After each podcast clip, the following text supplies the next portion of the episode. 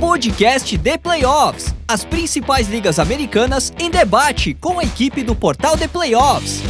NFL, NBA, NHL e MLB.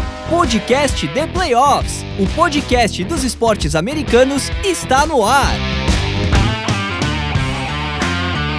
Salve, salve galera! Podcast The Playoffs na área para falar de NBA em meio a uma semana especial para o The Playoffs. Afinal, é semana de Super Bowl, então muitas produções aí em todos os nossos meios de comunicação. É, mas a gente tem aqui o espaço semanal para a gente falar de NBA também. E hoje num dia importante, afinal teve trade deadline da NBA, ou seja, o último dia de trocas no meio da temporada. Então as equipes fazendo movimentos aí. Não teve nada muito impactante, mas tiveram movimentos legais para a gente conversar. Então, imagino que vai ser um papo bacana. E hoje, ao meu lado, ele, Pedro Moreira, o Tuca. Tudo bem, Tuca? Fala, Piero. Tudo bem, é isso, cara. Sempre reserva um momento, um momento para NBA. Essa semana é importante para NBA também. Claro que para NFL muito mais, mas é hoje que define muita coisa, né, dos elencos, assim. Então, o que, que a gente vai ver daqui para frente na temporada muita coisa aconteceu hoje, né? Isso aí. E se a gente não falou do, da sua equipe ou deixamos passar alguma troca, é só acessar o theplayoffs.com.br e por lá você encontra todas as trocas que aconteceram, notícias atualizadas, enfim, tudo que acontece não só na NBA, como em todas as ligas americanas. E sempre lembrando que esse episódio é editado pelo Pix. E o Pix convida você a conhecer o canal dele no YouTube, com vários vídeos sobre edição de áudio, o dia a dia dele no estúdio, então é só pesquisar por Estúdio WPcom no YouTube que vai aparecer os conteúdos dele. Mas se você preferir, grupowpcom.com.br barra estúdio e lá você encontra o link direto para o canal do Pix. Para tirar suas dúvidas sobre produção de áudio, 54 99620 5634. Entre em contato com o Pix, está todas, todas as informações aqui na descrição. Então vamos lá, Tuca, para a gente começar aqui a nossa conversa, uma troca, acho que a troca que mais impressionou aí no dia foi o uhum. movimento do New York Knicks.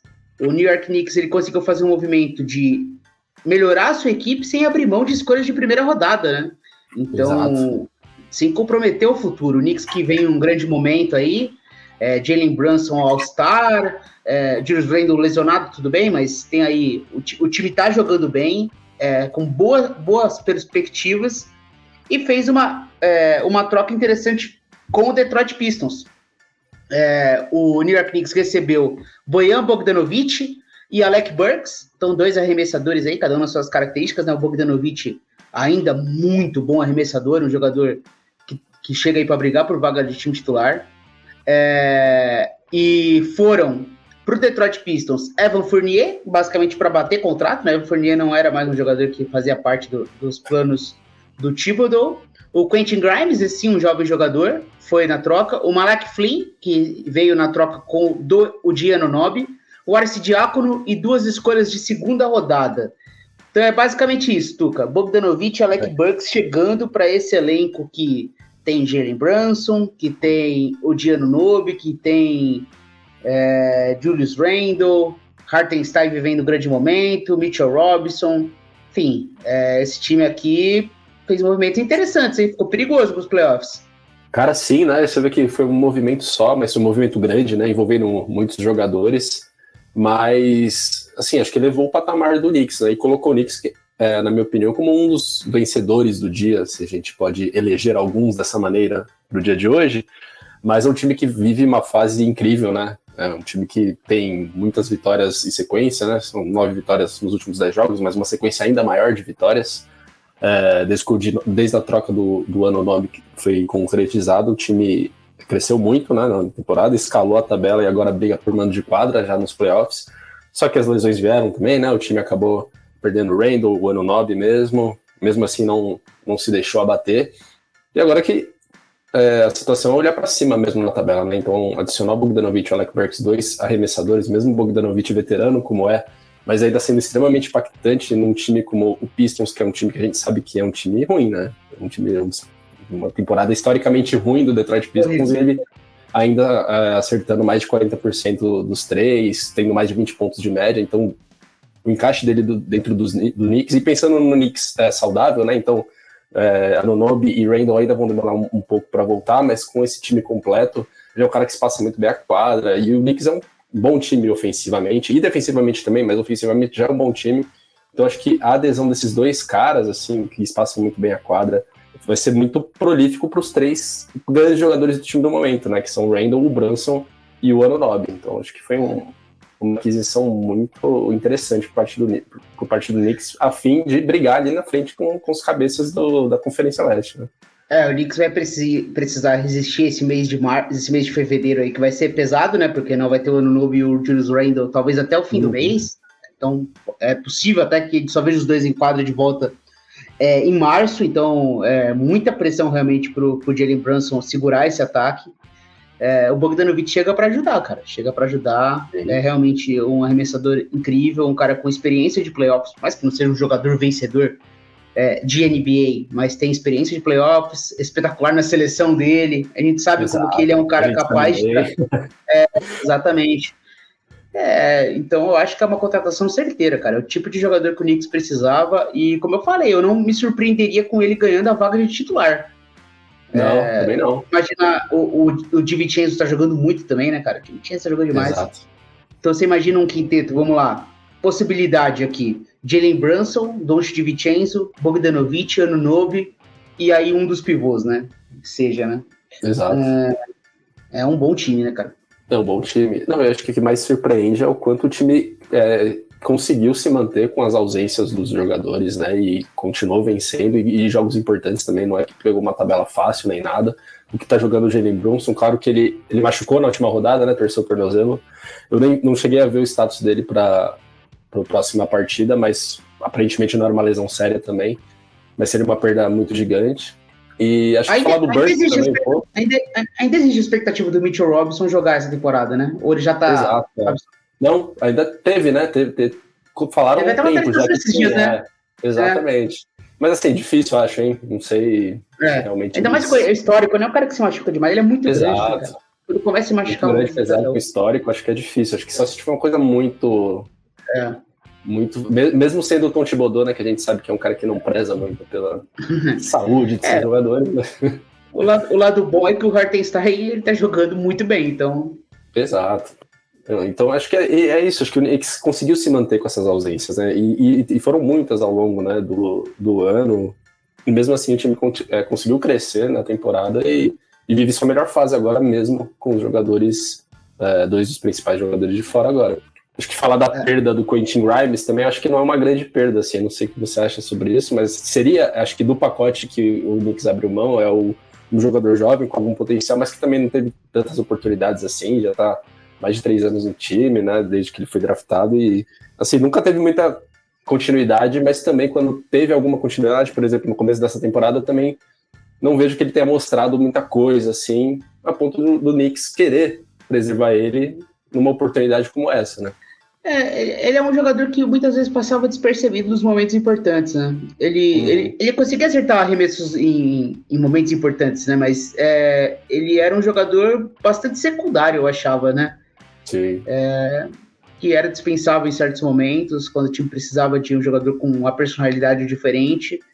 Eu acho que ele é um jogador secundário que vai evoluir na carreira, é, em termos de projeção, é um cara mais jovem, né? Então o Knicks claramente fez uma troca visando ser melhor a partir do próximo jogo uhum. é, e não desenvolver o Quentin Grimes.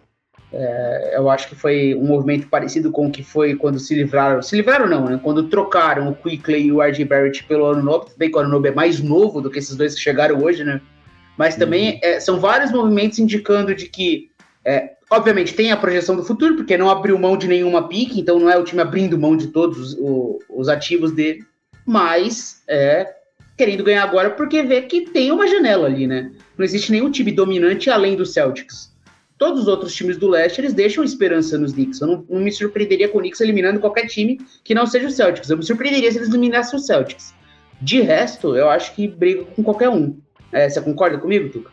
Ah, concordo. Acho que até pela lesão do Embiid, acho que até aí, quando acontece uma coisa dessas, os caras é. abrem o olho, né? Pra ver que tem uma janela a mais aí, pô. Claro, a gente é mais time que os caras agora. E aí você tem o Milwaukee Bucks com todas as dificuldades que teve, trocando de técnico no meio da temporada e todas as dificuldades defensivas que permearam a temporada inteira. E quando você vê o Cleveland Cavaliers é o segundo lugar da conferência, que é um time acessível para você também, né? Que você inclusive passou na última temporada. Eu acho que é isso mesmo, né? Realmente você vê que tem um caminho ali.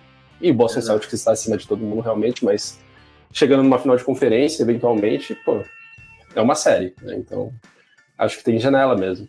É. Isso aí, vamos seguir aqui. A gente falou bastante do, do Knicks, mas e como a gente comentou do Sixers, que é um time que abriu essa janela pela incerteza do Joel Embiid, né? E essa sensação de que ele nunca vai chegar saudável para os playoffs, cara, isso é muito frustrante. Então, vai saber quando ele vai voltar, vai ser reavaliado em três semanas, né? Três ou quatro semanas. Uhum. A gente vai ter uma resposta aí, uma esperança ou não de que teremos ele saudável para os playoffs. Tomara que, tomara que sim. Mas o Sixers, já pensando nisso, fez um movimento para melhorar seu time, né? Trouxe o Buddy Hilde em uma troca com o Indiana Pacers. O Buddy Hilde que chegou a pedir troca no início de temporada, né? Ficou afastado um pouco, e quando começou a temporada foi reintegrado ao elenco e jogou bem, relativamente bem nos, uhum. nos Pacers, né? Um gatilho absurdo de três pontos. Os Pacers receberam o Cork Mass, o Marcus Morris e duas escolhas de segunda rodada, ou seja, nada muito relevante dos Sixers e eles conseguiram o Buddy Hilde nesse momento e abriram mão do Beverly, é, já que eles, em teoria, já tem um armador defensivo que é o Melton, para pegar o Cameron Payne, que é um cara mais de ataque para vir do banco. O Payne não foi um bom jogador para os Bucks, mas ele teve seus momentos no Suns, está é, tá acostumado a jogar playoffs aí nos últimos anos. Então, esses dois movimentos dos Sixers, adicionando Buddy Hilde e Cameron Payne, é, e basicamente abrindo mão de pouquíssimas coisas, né, Tuca? Eu achei bem legal. Acho momento que os Sixers precisavam fazer e o time sai da trade deadline melhor. Não é aquele melhor que muda o status? Acho que não, mas é melhor. Melhor, não, concordo. É, cara, se abrir mão do Cork Mass e do Morris, que já tiveram seus momentos, né? O Cork Mass no Philadelphia, logicamente, mas hoje totalmente subutilizado. Uh, e o Morris também já teve melhores momentos na carreira, também extremamente subutilizado dentro do 76ers. E o time abriu mão de escolha de segunda rodada também, que acho que, na minha opinião, escolha de segunda rodada é muito é muito secundário em trocas. É assim, para o time que quer ser campeão. Assim. É, exatamente. Tipo, é, para um futuro próximo, até tem alguma relevância, mas segunda rodada de 2027, segunda rodada de 2029, cara, isso para mim é quase nada. Assim, é basicamente quando a gente brinca que troca por bala, salgadinho e coca, cara, porque para mim não tem tanta relevância. Claro que pode vir a, a ser um grande jogador, mas o que o Sixers abriu mão pelo Bud Hill, eu acho que foi um, um tiro certeiro deles. Assim, um time que uh, não vai bem nas bolas de três nessa temporada. É, e aí adicionar o Hild, que é um cara extremamente confiável, por mais que nessa temporada não seja a melhor dele, mas ainda é uma temporada em que ele é, acerta mais de é mais de 38%, é um cara de 40% na carreira, que a gente sabe que é confiável há muito tempo, né? Muitos anos que ele acerta a maioria dos seus arremessos de três e, assim, flagrantemente ele tinha perdido espaço no Pacers, né? E eu acho que não estava muito nos planos mesmo, ele vindo do banco lá, é, continuar com o, o Buddy tanto é que eles realmente abriram mão por muito pouca coisa, assim. É. E depois é, até é, acabaram suprindo essa ausência com a chegada do Doug McDermott, que foi uma troca posterior junto com os Spurs, né? Que também é um jogador que não tem a mobilidade do Buddy Hill, enfim, mas tá com, tem um aproveitamento histórico muito bom na né? dos, dos três nessa temporada também é muito bom. E tá num time melhor também, né? E volta pro Pacers também. Um que é que ele já conhece, que ele já jogou e tal. Então, assim, para um time como o 76ers é, somar o Buddy Hill, eu acho que é, é, muito proveitoso. Dadas todas as carências ofensivas que o time tem, é. o Buddy Hill, ele preenche essas lacunas, assim. É, para quem pode se surpreender com o valor né, que o Pacers recebeu, é, é, que é só um detalhe, né? Que o Pacers não é um time que necessariamente não esteja brigando por nada, né? Para simplesmente ficar. Ah, o jogador está no último ano de contrato, a gente precisa de alguma coisa para pelo menos ter algo em troca dele. Então eu acho que para o Pacers essa troca. Se, se, o Pacers deixasse passar e o, o Buddy Hill saísse ao final da temporada, eu acho que não é essa troca que justificaria ter esperado, sabe? Se, uhum. se o uhum. Pacers entendesse reformulando, né? Que o Buddy Hilde fosse ser um fator para o time competir nos playoffs, ser uma surpresa nos playoffs, é, eu acho que o Pacers deveria ter mantido. Mas caso os Pacers tenham entendido algo nessa sua linha, Tuca, de ele já é um jogador que perdeu um pouco de espaço, o time já não defende bem, ele coloca isso na enésima potência. Ele, uhum. ele é um cara muito individualista, ele tem ótimo aproveitamento e com altíssimo volume de arremesso, é algo muito raro. Mas ele é um cara que tem altíssimo volume de arremesso, né? Então ele é um jogador que joga muito no, no estilo dele. Então, se o, se o Pacers entendeu que era o momento de trocar, é, eu fico um pouco frustrado porque eu gosto muito de ver o Pacers jogar, né? É um ataque surreal, é, é muito interessante de ver jogar, e o Buddy Hield é mais uma arma, né? Às vezes, para você jogar esse full ataque, né? Dar essa cartada, esse truco no ataque total para os playoffs, o Buddy Hield seria uma arma interessante para ajudar nesse contexto, que eu acho que o McDermott não é no mesmo nível de jogador. Uhum. O Buddy Hield ele tem uma capacidade maior de mudar o jogo, o McDermott ele é um pouco mais secundário, na minha opinião. Então eu fico frustrado pelo lado do Pacers, mas entendendo que ele de fato tinha perdido espaço, ele já sairia no final da temporada e o Pacers precisa desenvolver, né? O Naismith, o Mathurin, são caras jovens e estão jogando muito bem. É, é, oscilam, mas que são o futuro da franquia. Então eu vejo por esse lado, assim, pelo lado dos Pacers. Você, você vê por aí também? Assim, né? Acho que eu colocaria até o Nembard nesse, nesse miolo aí de. é, são bons armadores jovens ainda, mais jovens que o Buddy Hilde. Uh, e o Pacers acabou pegando algumas escolhas de, de, de, draft também. Então, assim, claramente parecia isso. Tipo, um, um jogador em contrato expirante, era o Hilde, que estava perdendo o espaço para alguns jogadores jovens e o Carlisle, ou Carlisle não, mas os Pacers, né, resolveram, bom, abrir mão logo dele de alguma maneira, porque fatalmente não iria, não iria a lugar nenhum na próxima temporada, na próxima off-season, o Rio não renovaria, não assinaria um novo contrato. Então, pegar alguma coisa em troca disso, eles fizeram a melhor coisa que eles poderiam fazer, assim, não sei se foi uh, o melhor negócio para os Pacers, mas para os 76ers, com certeza foi, absoluta. Outro time que se movimentou bastante na janela, Tuca, foi o Dallas Mavericks, né? Dallas Mavericks fez um, um investimento muito elogiado na off-season, que foram as contratações de Grant Williams e Seth Curry. Seth Curry para colocar mais pressão ainda no perímetro, né, com os arremessos de três pontos, e o, e o Grant Williams que chegaria para ser esse jogador que joga sério, que é competitivo, que arremessa de três, então faz sentido no elenco, mas também traz essa mentalidade defensiva. E no fim não rolou o Grant Williams, né? Não jogou bem, não. O Seth Curry também não rolou. E aí o PJ Washington, que renovou no início da temporada com os Hornets, veio para Dallas. Então o Dallas contrata o PJ Washington, troca pelo PJ Washington por Grant Williams, Seth Curry e duas piques e uma pique de primeira rodada. Além do PJ Washington, o Dallas adicionou um outro jogador de garrafão. Esse mais pivôzão mesmo, né? Um jogador gigante, que é o, o Daniel Gafford, um grande protetor de aro, foi trocado pelo Richard Holmes e uma escolha de primeira rodada. Ou seja, o Dallas abriu mão de duas escolhas de primeira rodada, Richard Holmes, Grant Williams e Seth Curry, por PJ Washington e Daniel Gafford. Então é o Dallas identificando que tinha um problema de garrafão para combinar com as características dos seus armadores e faz esse movimento. Qual a sua opinião, Tuca? É, o time ganha um pivô uhum. de proteção de aro, de ponte aérea ali no ataque, que é o Gafford, talvez faça sentido no jogo de pick and roll, né, ali com, com o o Kyrie Irving, e o PJ Washington, um cara mais completo, talvez, com o Grant Williams, não tão específico, não tão capacitado para jogo de playoffs. Essa conta, como que fechou para você do Dallas? Cara, eu gostei, viu? Assim, no primeiro momento, é aquela coisa, né? A gente, bem que você falou muito bem que quando a gente destrinchou os movimentos de off-season, acho que o Mavericks foi um time que a gente colocou como um vencedor, ou pelo menos perto disso, assim, que fazia, um, fazia muito sentido os movimentos que eles estavam fazendo, né? com o Grant Williams, com a própria seleção do Derek Lively no, no draft, né? Como um pivô como esse, que inclusive foi uma, uma decisão bastante questionada pela mídia, pelos torcedores também, né?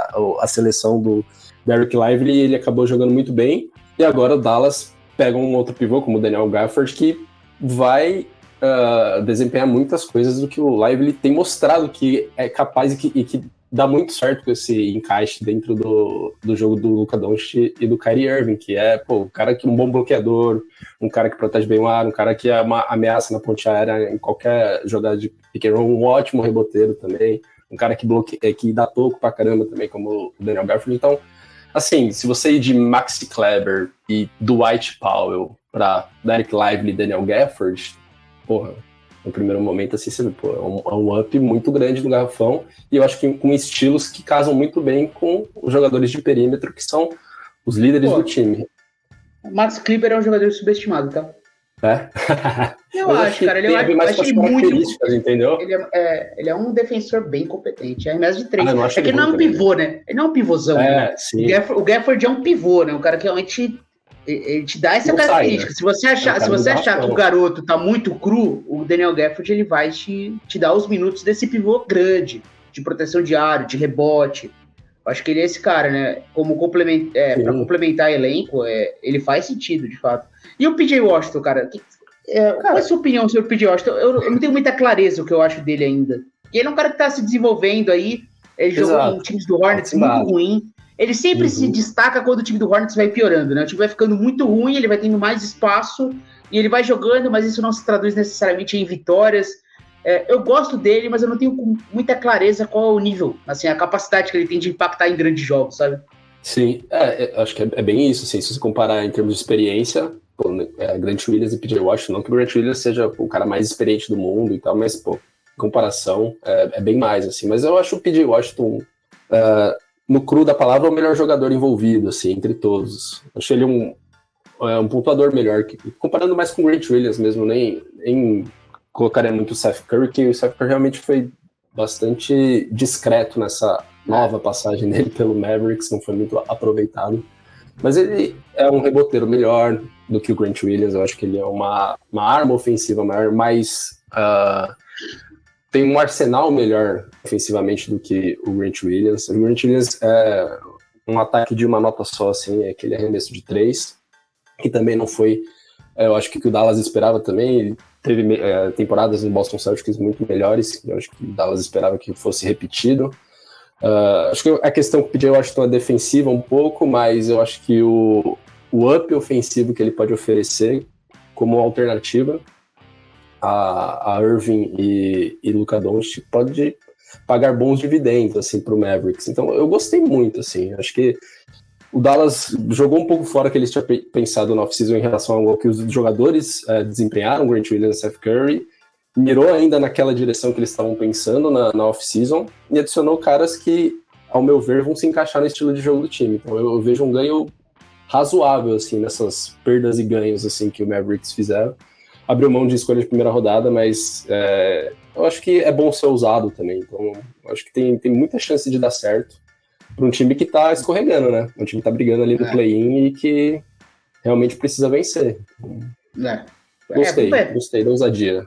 É, eu acho que foi. É, o Dallas ele vai tentando fazer movimentos para mostrar que está tentando ser melhor, né? Não tem muita flexibilidade, Sim. né? Não existia muitas opções. Aí o que tinha de pique agora foram envolvidas. Vamos ver. Vamos ver o que vai dar. É, outro time que é um candidato aí, um time que sonha, é o Oklahoma City Thunder. Brincando pelo topo do Oeste, um dos times mais divertidos da NBA. Uhum. Pegou o Gordon Hayward, ele mesmo, para quem não lembra, Gordon Hayward, aquele mesmo, ex-Utah, ex-Boston, que estava ali escondido no péssimo Charlotte Hornets, é, entre lesões é, e emoções, ele foi trocado para o Oklahoma. Então, Gordon Hayward chega no Thunder e o Charlotte Hornets recebe o Treman, armador jovem aí, né? o Misic, uma pena, né? Para quem tava ansioso, né? Chegando da Europa, como vai ser o Misic no, no Thunder? Canhoto, joga demais, pá. Não teve tanto espaço assim para mostrar todo o talento que ele tem. É muito talento, mas a Europa não é a mesma coisa que a NBA. E duas escolhas de segunda rodada, além do ele mesmo, Bertans. Uma máquina de ser trocado, né? Como, como trocam o Bertans, né? Meu Deus do céu, o cara já nem faz mala, né? Ele já deixa tudo montado e vai viajando de um lugar para outro. Dorme no CT. E aí, e aí, Tuca, Gordon Hayward ainda acredita? Cara, ó, é, quando teve o, a tier list, né, do... quando teve a tier list dos times antes da temporada começar, eu acreditei no Los Angeles Clippers, né? E fui, ah. fui extremamente zoado pelo nosso colega Guilherme Biscoito, de quem acredita ainda no Clippers, né? Em Kawhi Leonard, Paul George, enfim. E ah, o presente está aí para né, dar os louros da vitória, por enquanto, para mim, que realmente os caras perderam um pouco jogos e o Clippers é o melhor time é, da temporada. Assim, mas o Hayward realmente é difícil, né? E ele não é que ele vai começar a temporada e está saudável e, pô, vou confiar que essa temporada ele vai ficar saudável. Não, ele está em meio a uma lesão, né? No caso, tá com uma lesão na panturrilha bem séria, assim, que ele perdeu muitos jogos nessa temporada. Então, pô, é muito difícil você achar que ele vai ser confiável. Claro, a gente pode, acho que a gente, a gente comenta agora como se ele estivesse disponível e ele estará disponível. E se ele estiver disponível realmente, eu acho que foi é, seria uma adição muito interessante pro, pro Thunder, que é um time muito talentoso, mas muito jovem. E o Hayward seria um cara experiente que tem muitas valências, assim, né? Um cara que consegue criar seu próprio arremesso, passa bem a bola, é um defensor decente que defende mais de uma posição. Então, assim, eu acho que ele ainda consegue entregar isso, saudável. Claro que no nível menor do que ele já foi. Sim. Mas, assim, dentro do Thunder ele faria muito sentido, vindo do banco, inclusive. Não sei qual seria o papel dele com minutagem mais reduzida também. Mas, assim, a saúde dele é uma questão, assim, não é nem que é. né, a gente realmente acha que vai ser melhor ou não, realmente é uma questão muito latente, assim, então... É que o time não abriu mão de muita coisa, né? Não, é, exatamente. Talvez o Tremaine, né, acho que seja o maior do... do. É. Mas é um jogo joga... que tá um pouco é. também, né? O Tremaine é um jogador muito de um contra um, né? Ele tem essa característica, é... arremesso de três pontos, cria o próprio arremesso, só que eu acho que como potencial, não sei se ele conseguiria se desenvolver com tantos jogadores talentosos que tem no Thunder, né? Ele, ele é, tá, acabaria ficando sempre. É, é, muita pressão ali na armação, né? Muitos jogadores com capacidade de criar o próprio arremesso e ele fica em segundo plano e o Keyson Wallace vai ganhar mais espaço. É um jogador que eles vão querer desenvolver mais do que o, o Treyman. Então, assim, eu acho que a única coisa que faltou para o Oklahoma, eu queria que o Oklahoma tivesse feito um movimento tipo que o Dallas fez pelo Gafford você ter algum jogador no elenco forte e grande. Que às tá, vezes sim. você precisa, cara. É, um jogo de playoff que o Home Green ele é pressionado em falta, você não tem nada, cara. Você pega uma série contra os Lakers, como que você vai segurar o Anthony Davis e o LeBron ali? É, sabe? Bem, você tem o Jalen Williams, que é um ala gigantesco, cara, é um touro. É, mas eu acho que seria interessante se o time tivesse feito algum movimento por algum pivô de característica para ficar no banco. E eles não fizeram esse movimento. Tem ainda o mercado de buyout, vamos ver se eles vão atrás. Mas por enquanto é só o chat mesmo, que é muito bom. E o Jalen Williams, que é o, o Williams pobre, vai? Williams de menos Williams talento. Mas também, mas também bom jogador. É, só não é tão grande assim, né? Para ser um pivô que, que, de um time que quer conquistar o título. Mas tirando isso, acho que o Gordon Hayward, na pior das hipóteses, ele só não vai ser relevante igual os outros jogadores que foram na troca. Ah, não, com certeza. Acho que. Acho que o Thunder não abriu mão de nada e, na melhor das hipóteses, ele é um cara experiente que vai ajudar a, a completar esse banco. Então, não vejo como pode dar errado isso. É, é não foi achei, uma, achei uma boa troca. É, não foi nada arriscado, eles não abriram mão de nenhuma escolha de primeira rodada, né? Que eles têm muito, então, tipo, mandaram Exato. escolhas de segunda rodada aqui para eles. E... Não, isso é brincadeira. Totalmente irrelevante. É. Escolha de segunda rodada do Thunder é. Os caras têm 30 milhões de escolhas de primeira rodada. Eles nem sabem se eles mandaram. Escolhe dois anos aí, joga alto e manda duas ali. Ai, ai. É, outro time que fez o movimento por um jogador de banco, né, para completar banco, é o Minnesota Timberwolves, né, Tuca? Contratou o Monte Morris, ex-Denver, tava no péssimo Detroit Pistons. Timberwolves manda o Troy Brown, o Shake Milton, escolha de segunda rodada e recebe o Monte Morris para vir do banco aí. Time que tem Sim. Cole e Anthony Edwards na armação, agora tem um cara que é melhor do que o McLaughlin, que é sempre difícil de falar o nome dele. Cara, e aí? É isso. O Shake Milton não aconteceu, né? Acho que eles tinham alguma esperança quando assinaram com o Shake Milton no, na off-season e tal. Mas também muito pouca oportunidade. Quando teve oportunidade como o backup do Mike Conley, ele realmente chutou muito mal, arremessou muito mal a bola, principalmente de três.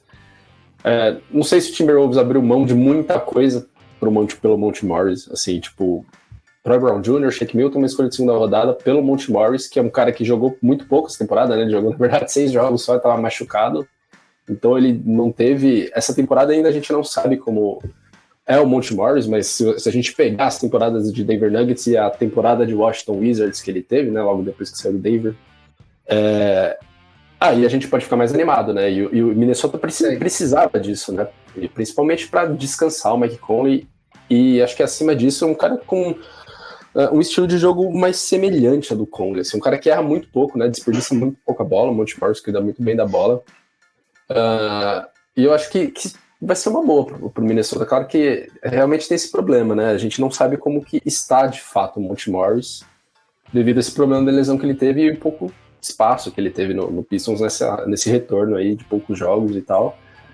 Mas assim, achei uma troca nessa, assim, porque realmente abriu muita coisa de Rose, mas eram caras que não estavam tendo tanta oportunidade. O próprio Troy Brown Jr. tinha mais minutos que o Shake Milton até, mas não vejo como algo que totalmente faria diferença lá na frente a presença do Brown Jr. ou não. É, eu gosto do Monte Warriors e acho que eles precisavam de um armador reserva. E ele é esse cara. É o protótipo do armador reserva, né, cara? Do que você precisa Sim. na NBA de hoje. Ele é esse cara. Gostei. Outro time que fez o movimento foi o Phoenix Suns. Phoenix Suns ah. trouxe o Royce, um time que parecia impossível fazer qualquer troca, né? Porque é uma loucura, o time não tem é nada. nada. Eu vou, eu vou, ser bem sincero, Tuca. Eu não tinha nem noção que o Suns, sempre falasse que o Suns ainda tinha três escolhas de segunda rodada, eu falei, você tá mentindo. É impossível, porque eles trocaram todas as escolhas de segunda rodada. Como tinha mais? E ainda tinha ali. Sobraram três. E três escolhas de segunda rodada foram enviadas para os Nets em troca de Royce O'Neal, além do das escolhas foram para os Nets o Keita Bates Diop, que veio dos Spurs e não conseguiu o seu espaço, o Jordan Goodwin, armador que veio do, do Wizards, que também não conseguiu seu espaço, mas eu acho que é um jogador que tem potencial ainda para ter seu espaço na NBA, principalmente como armador defensivo. E o Yuta Watanabe, que na temporada passada foi líder de aproveitamento de três pontos, é um bom arremessador do corner, né, o canhotinho japonês, mas que também não conseguiu muito espaço no Phoenix Suns. Então, três jogadores aí que estavam colocados em segundo plano no elenco do Frank Vogel, o Tuca, pelo Royce O'Neal. Além do Royce O'Neal, o David Rowley, do Memphis Grizzlies, também chegou. E o, o Meto, o nigeriano, foi para o Memphis. É, eu vou confessar que, cara, eu, eu, acho que os três que foram trocados, o Watanabe, Gudo e o Bates eu acho que são três jogadores que são úteis para times que querem disputar alguma coisa. Acho que são três jogadores com características Sim complementares, cada um do seu estilo, né? O Bitshop um defensor ali, é, também, em teoria, tem um bom arremesso de três pontos, é, oscila, mas tem ali o Jordan Gooden como um armador defensivo, um cara para perseguir armadores rivais, e o Watanabe como defensor. Mas eu acho que esses três aí, eles ficam muito como terceira opção de banco, enquanto o Royce O'Neal é um cara que chega, é, não vai competir para ser titular, porque eu acho que o quinteto está muito fechado, mas para ser esse reserva garantido, não tem muito erro, a gente sabe o que esperar do Royce O'Neal. É, é um cara que chega mais certeiro dentro do planejamento do time, acho que dá para dizer assim. Ah, concordo, assim. Acho que eu até li hoje mais cedo que é meio que o, o Santos fez uma troca de quantidade por qualidade. Acho que eu concordo com essa máxima, é. concordo bastante. Acho que o O'Neal é o melhor jogador né, dos envolvidos bom defensor, acho que defende algumas posições. É, bom arremessador de três também, vindo do banco lá no, nos Nets, ele tava. Ele tem bastante destaque né, dentro do elenco, que é um elenco que, que a pontuação é bastante dividida, né? E ele acaba se destacando ali abaixo mais do Michael Bridges e tal, mas dentre os segundos pontuadores ele vinha se destacando, principalmente pelas bolas de três.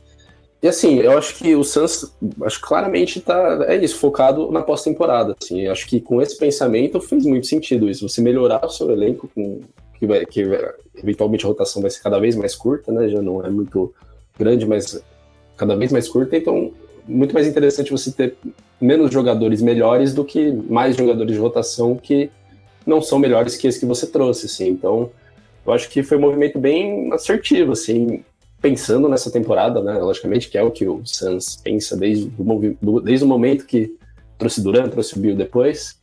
Então, eu acho que foi um ganho bem, assim, relevante para o Suns. David Rod, confesso que não prefiro ver ainda para ver, opinar muito, assim, dentro do Memphis, desse Memphis, né, que totalmente né, sem jogadores, né, totalmente com cheio de lesões.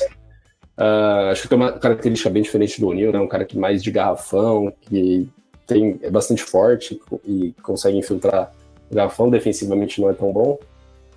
Mas eu gostei, assim, muito mais pelo Royce O'Neill do que David Rodgers, mas pensando em pós-temporada, acho que foi um grande acerto de Phoenix. Assim. É, concordo, cara. Eu acho que foi um bom, um bom movimento.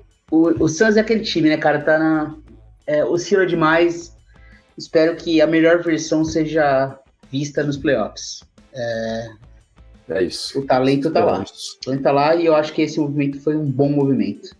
É, Tuca, faltou alguma coisa? Me ajuda aí. Esquecemos de algo ou foi tudo que dos mais relevantes? Sempre lembrando, igual eu falei, né? Lá no theplayoffs.com.br você encontra todas as trocas. Então, se a gente deixou passar alguma coisa aqui. Uh, Schroeder. Talvez. O MVP, o MVP Dan Schroeder. MVP da Copa. Junto com o Ted Young. Cara, Ted Young tá ainda, ainda existe. Ainda tá envolvendo, envolvido em trocas. Que loucura. Ainda joga bola. Ainda joga bola. E o Spencer Dinwiddie foi de volta. Ah, é, é, é. O Dinwiddie, inclusive, já foi, né, foi dispensado já, né? Então deve ser, acho que é um dos grandes alvos agora do buyout. Com certeza muitos candidatos ao título vão olhar para o Spencer Dinwiddie, que particularmente eu não gosto, mas é, como ele é um bom, ah, um bom jogador de mano a mano, né? É, eu acho que para qualquer time ele encaixa, assim, só depende da função, realmente, do é, tempo é que o o Jim Weed, pra mim, ele é aquele cara que, se você quer colocar ele num time muito bom, ele tem que ser aqueles poucos minutos em que suas estrelas estão no banco e ele tá comandando o ataque. É isso. Porque se a bola não tá na mão dele, se a bola não tá na mão dele, ele faz muito pouca coisa, sabe? Então. Exato. Para carregar uma segunda unidade com pouquíssimos minutos, vindo de um mercado de buyout, ele pode ajudar. Mas é, eu também acho que é um cara secundário. Então, um pouco superestimado, talvez, pela, pela, por uma opinião popular. É, sim, acho que sim, em geral sim. Eu particularmente não gosto muito, acho que ele traz muitas coisas ruins e muitas péssimas decisões pra caramba. Enfim, não, não quero dissecar Spencer de Wind, mas. É, enfim, Schroeder perdeu espaço. O Raptors é, teve alguns movimentos, né? Teve um movimento com o Utah Jazz também de trazer o Olinick e o Agbaje. Verdade. E abrir mão de escolha de primeira rodada por isso.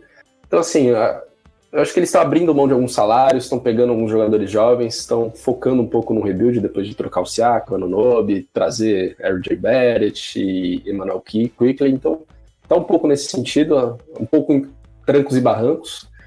É, é. Tanto que Ted Young acabou de desembarcar lá e tal, mas eu acho que é meio nesse sentido. Recebeu o Schroeder. É, o, é, o ficou tantos anos aí, não quero trocar, não quero trocar, que agora vai, vamos ficar brincando de ficar trocando troca, troca é, aqui, troca ali, troca ali. Pra, já que é pra trocar, vou ficar trocando. Você entendeu os movimentos do Jazz? Foi uma coisa tipo, ah, não faz tanta questão assim de disputar esse play-in, não. A gente tá no caminho certo, nossos jogadores estão jogando bem, a gente confia no nosso treinador. Então, se aparecer uma troca aqui, não vamos fazer muita questão com os nossos caras, porque eles abriram mão do Olinick, do Akbage, né? O Fontec foi trocado para os Pistons, que é um italiano muito bom, cara. Eu gosto muito do Fontec, acho que é um cara com potencial. E eles foram pegando escolhas aí de draft, é, tá um time com paciência, né, o Utah, claramente, né? Se ficar fora do play-in não é um problema para eles. É, então, a gente até comentou no final da última temporada que é meio que um processo de reconstrução avançado, né, que o Jazz teve na última temporada, né, jogou bem. É que é aquele, processo de, é aquele processo de renovação, renovação sem os jogadores jovens em si, né? Eles é, não têm a estrela jovem. Quem que é a cara é. jovem dessa franquia? São todos jogadores ali no miolo da idade, né? O que ontem George é um jogador promissor, o Elker Kessler é um jogador promissor, mas eles não são a cara de uma franquia, né? Você pega o Pistons, que é um time muito mais fodido que o, que o Utah Jazz, tem lá o Kate Cunningham e o J.D. Ivey. O, o, o, Utah, o Utah não tem esses caras ainda. Eles vão em busca disso. Talvez até seja por esse movimento. Tipo, mano, nem vamos pegar o play-in. Nosso time joga bem, a gente tá desenvolvendo os caras, mas a gente precisa de um cara jovem aqui, uma cara da franquia. Talvez seja isso. Não, é, acho que até. Porque eu até esperava mais do time no começo da temporada. Eles começaram pessimamente nessa temporada e nas últimas semanas cresceram bastante, né? Chegaram no play-in, vitórias consecutivas e tal. E aí, né, nessa trade deadline, fizeram isso, né? Tipo, dispensaram três jogadores que faziam parte de uma rotação, né? Com bons minutos. O Fontec, inclusive, titular, jogando muito bem, como você disse. E aí pegaram caras bem relevantes, assim, como foi, foi o Otto Porter, Otto Porter Jr. e o Kira Lewis. E uma escolha de primeira rodada do, desse ano, né? De junho, nessa troca do Agbad do Olinick. E na do Fontec pegaram uma outra escolha de, uh, de segunda rodada e o Kevin Knox. Assim, então, basicamente, eles pegaram duas escolhas de rodada, uma de, uh, duas escolhas de draft, uma de primeira e uma de segunda, mas abriram mão do Agbad, que é um cara jovem, eu acho que promissor. Então, assim, ou eles confiam muito nesse draft de 2024, ou realmente achei um pouco desnecessário é. abrir mão do Agbad, assim, não, não, não entendi muito bem. Não muito bem também, não. É, é. Temos um plano. Veremos. É, vamos ver. É, cara, e o tá. O Colin Sexton tá jogando demais, o Markkanen absurdo, né? Então, eles estão aí no, no caminho certo, né? aparentemente. Ah, sim, sim, sim. O Will Hard é. Bom. Cara, não vai ser técnico do ano, porque talvez ele não vá nem para os playoffs, né? Mas ele, o cara que tem que estar tá na conversa mais uma vez, porque ele faz um time que, em teoria, era para ser um dos piores da liga, jogar de uma forma muito coerente. Tem uma identidade Utah. Bom, é isso, Tuca? Ah, outro cara, é outro que eu anotei aqui, a gente acabou deixando passar, porque é um time que é candidato ao título, né? Que é o Xavier Tillman, é, pivô Exato. do Memphis Grizzlies, indo para Boston. Ele foi na noite de ontem, né, para Boston. Uhum. É, Lamar Stevens e duas escolhas de segunda rodada, então Boston adicionando aí um jogador que tem ali o perfil físico do Great Williams, aquele pivô baixo, né, é, parrudinho, parrudinho, e esse Xavier Tillman aí é um brigador. Acho que ele vai ter espaço, cara. Foi um, bom, foi um bom movimento Sim. do Boston. É, um cara de envergadura grande, bom defensor, complementar aí pro, pro, pro elenco. Foi um movimento legal, assim. Ah, eu, eu, eu, concordo, cara. Tipo, você pegar o Tillman sem abrir mão de nada, basicamente, é. né? Porque foi o Lamar Stevens, duas escolhas de segunda rodada. Assim, é o cara que vai estar tá ali atrás do, do Horford e do Porzingis acima de Cornet e do Cueta, né? São caras, os terceiros, digamos, pivôs do time. Um cara muito mais experiente que esses dois, né? E, e tem essas valências que você falou, assim, um cara muito bom defensivamente, muito ágil, muito forte, tem os braços longos, um bom protetor de aro. Não que isso seja um problema, né, também do, do Celtics defensivo e tal. Ofensivamente ele não, não vai agregar muito, né? Duvido que ele Claro que no Memphis ele tinha também muita dificuldade pelo time, como estava né, a situação. Tipo, o Celtics vai ter muito mais facilidade de conseguir ter melhores visuais assim para pontuar e tal, mas também não, não acho que seja a questão aqui.